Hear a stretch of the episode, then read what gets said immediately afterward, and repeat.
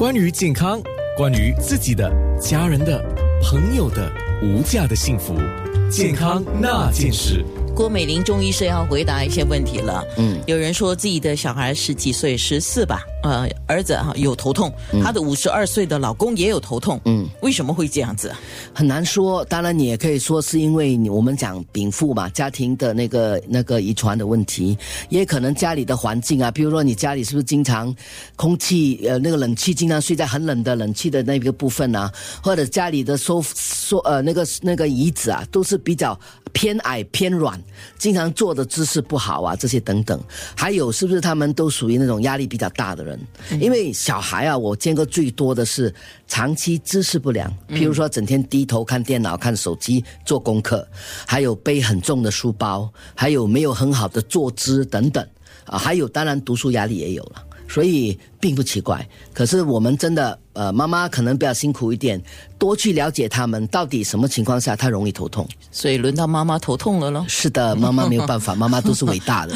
妈妈这个头痛可能是来自环境的因素，是担心他们嘛？啊，哎，头发没有吹干就睡觉会造成头痛，偏头痛对因为我们认为你头发没有吹干，那么比较潮湿，那么你又睡在枕头上闷着，因为我刚才提到了，我们的头痛其中一个一个因素跟湿是有关的。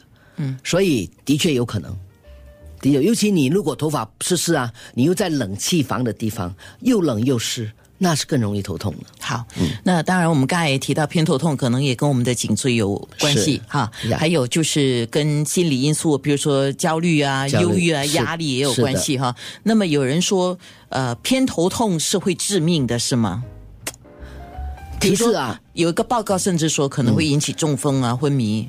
嗯，可是我这一点我有点不是那么同意的，就是说，因为中风前的一个症状也是出现头痛，它不一定是偏头痛啊。嗯啊，因为刚才提到了，当然我们该有还有一个呃漏的没有讲的话，一般偏头痛是在确定了你没有其他的器官上的毛病，比如说你没有脑瘤的问题，你没有什么脑血管的问题，没有其他的问题，就是没有器官上的问题而出现的头痛。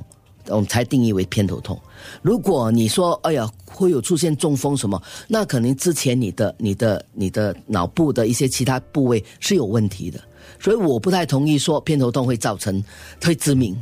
可是偏头痛的确会让你的情绪、你的身体的素质、生活素质降低，而影响到你的健康。这个我同意。偏头痛是治不好的，我不太同意。呃。你讲的治不好是什么问题？因为偏头痛有一个大问题啦。如果以现在的定义，就是说反复发作嘛。那我们其实刚才我就说了，哪怕有时候治不好，不是因为这个病治不好，而是你没有把病因去除。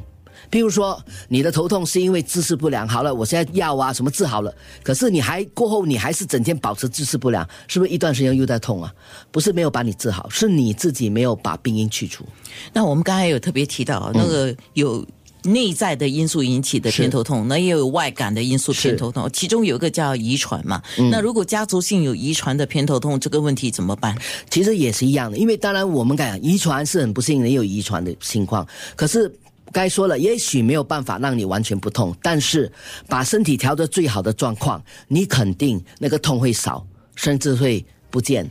或者是因为你可能每个月来每个月通个两三次，你可以变成五六个月才通一次，那是不是有很大的差异？已经有改进，所以我觉得不要很消极啦，还是要积极的治疗。是，所以有些人消极说，反正偏头痛好像是没有药救的啦，就摆着不管，这是不对的。我不同意的，我觉得还是有办法解决的，只是说是不是完全不痛，还是说减轻的情况而已。但是减轻也好过你很痛啊。